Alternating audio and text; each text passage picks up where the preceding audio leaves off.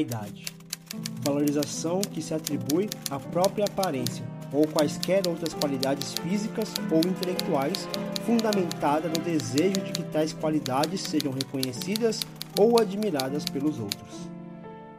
Quando falamos em vaidade, geralmente a associamos com algo pejorativo, egocêntrico, arrogante, fútil ou até mesmo pecaminoso.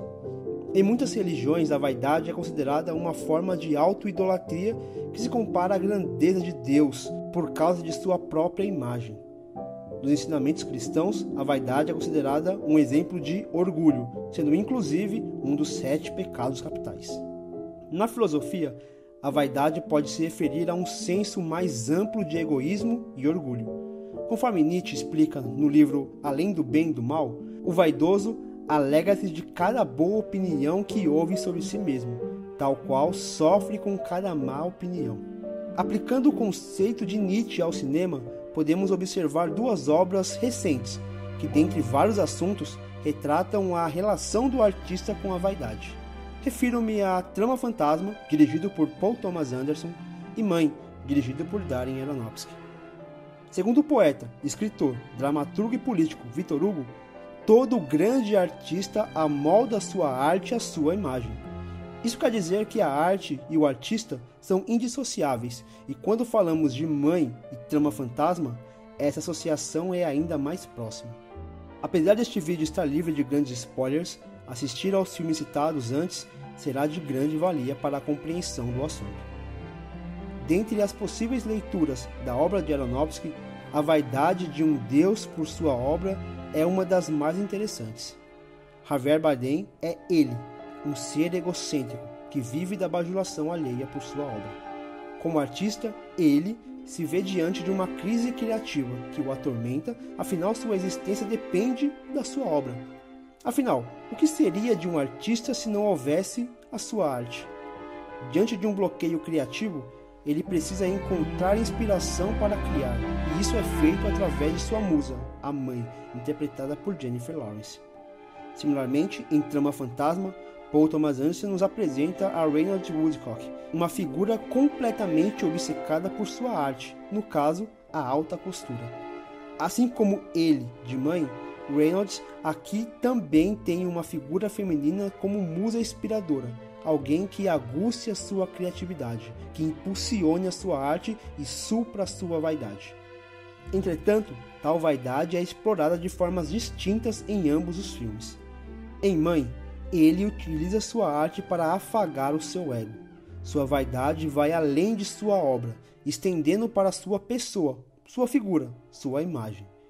Já Reynolds tem em sua arte um artifício de controle, de domínio, como se suas peças não só servissem para moldar os corpos de quem as usassem, mas também moldassem as pessoas ao seu bel prazer.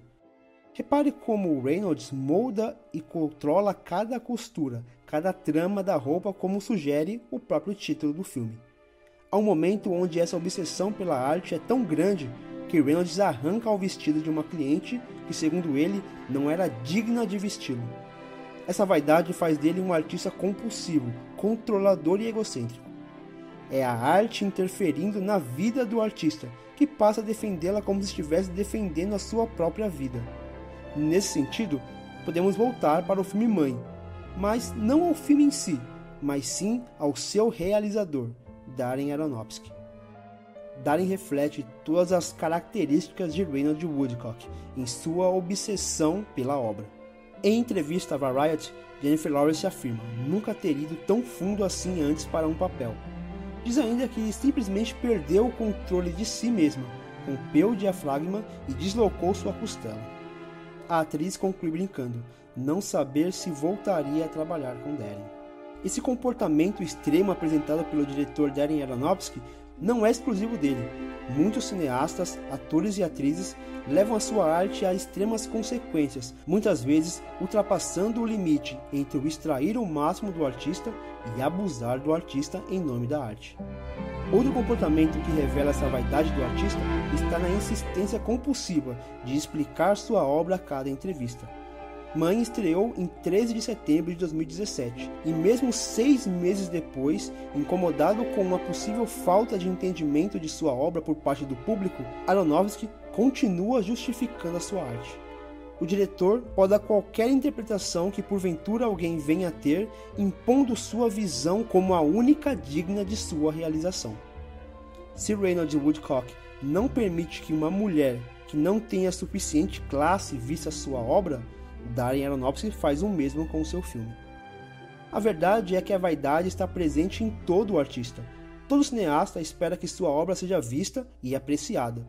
Até mesmo nós, do Artcines, queremos que nossos vídeos agradem aqueles que se dispõem a assisti-los. Citando novamente Nietzsche, não há graus de vaidade, apenas graus de habilidade em disfarçá-la. Esperamos que tenham gostado dessa visão da obra-mãe e trama fantasma. Se você gosta desse tipo de conteúdo, compartilhe o vídeo em suas redes sociais para que possamos produzir ainda mais vídeos como esse. Deixe nos comentários que outro tipo de análise você gostaria de ver aqui no canal. Os materiais utilizados para a pesquisa desse vídeo estarão na descrição. Um forte abraço e até a próxima.